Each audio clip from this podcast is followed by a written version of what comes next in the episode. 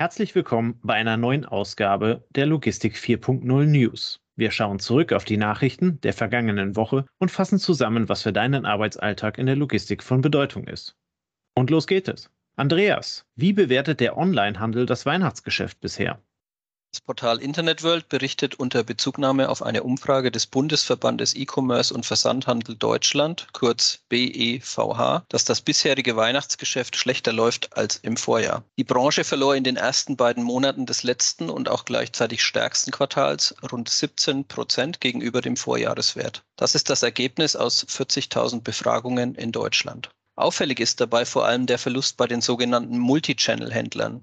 Sie verlieren deutlich und liegen damit sogar unter dem Niveau von 2019, also vor Corona. Die D2C-Anbieter, also Direct to Customer hingegen, konnten sich im Vergleich zu 2019 mit einem Plus von 85 Prozent fast verdoppeln. Auch wenn diese unter dem Niveau von 2021 blieben und damit nominal einen Verlust der Umsätze in Kauf nehmen müssen, liegen sie doch deutlich über 2019. Besonders betroffen ist dabei die Modebranche. Ihr Umsatz sank im Vergleich zum Vorjahr um fast 30 Prozent. Generell sei dieser Absturz aber weniger auf einzelne Bereiche zu reduzieren, sondern hinge vor allem mit der allgemeinen Konsumflaute zusammen, so Martin Groß-Albenhausen, Hauptgeschäftsführer der BEVH. Gibt es erwähnenswerte Unternehmenstransaktionen aus dieser Woche, Tobias? Oh ja, und zwar eine sehr beeindruckende. Die Firma Transporion wird verkauft. Man einigt sich der Pressemeldung nach mit dem amerikanischen Technologieunternehmen Trimble auf einen Verkaufspreis von 1,88 Milliarden Euro. Erst vor drei Jahren wechselte Transporion den Besitzer. Der englische Finanzinvestor HG hatte das Unternehmen gekauft. Zuletzt hatten spektakuläre Zukäufe in die Transporion-Gruppe immer wieder aufhorchen lassen. Transporion ist eine cloudbasierte Transportplattform auf der sich den Angaben nach 145.000 Spediteure und 1.400 Verlader treffen. Im Jahre 2022 wurden bisher rund 25 Millionen Transaktionen auf der Plattform durchgeführt. Trimble CEO Rob Painter zu dem Verkauf. Transporion ist ein führender Marktteilnehmer mit einem großen gesamten adressierbaren Markt, profitablen Wachstum und einer Plattform, die die vernetzten Supply Chain Infrastruktur in den Fokus stellt. Alles davon passt sehr gut zu Trimbles Connect and Scale Strategie. Thema Nachhaltigkeit in der Logistik. Andreas, gibt es hier was Neues?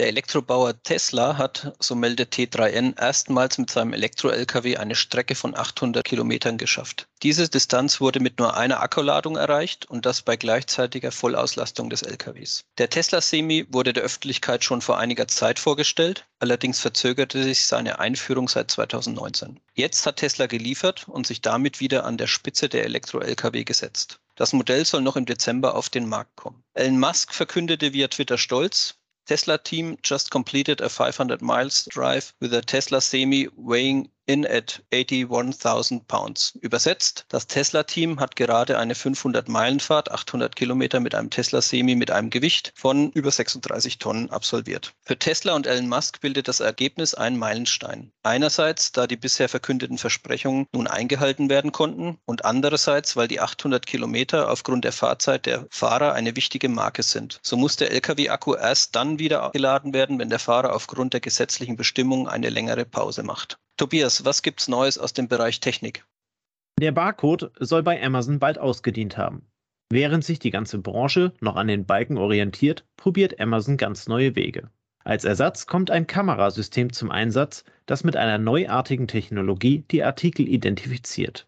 Während vorher schlecht lesbare, defekte oder gar nicht erst vorhandene Barcodes zu Störungen geführt haben, könne das Kamerasystem mit Hilfe von künstlicher Intelligenz die Waren auf dem Band identifizieren und zuordnen.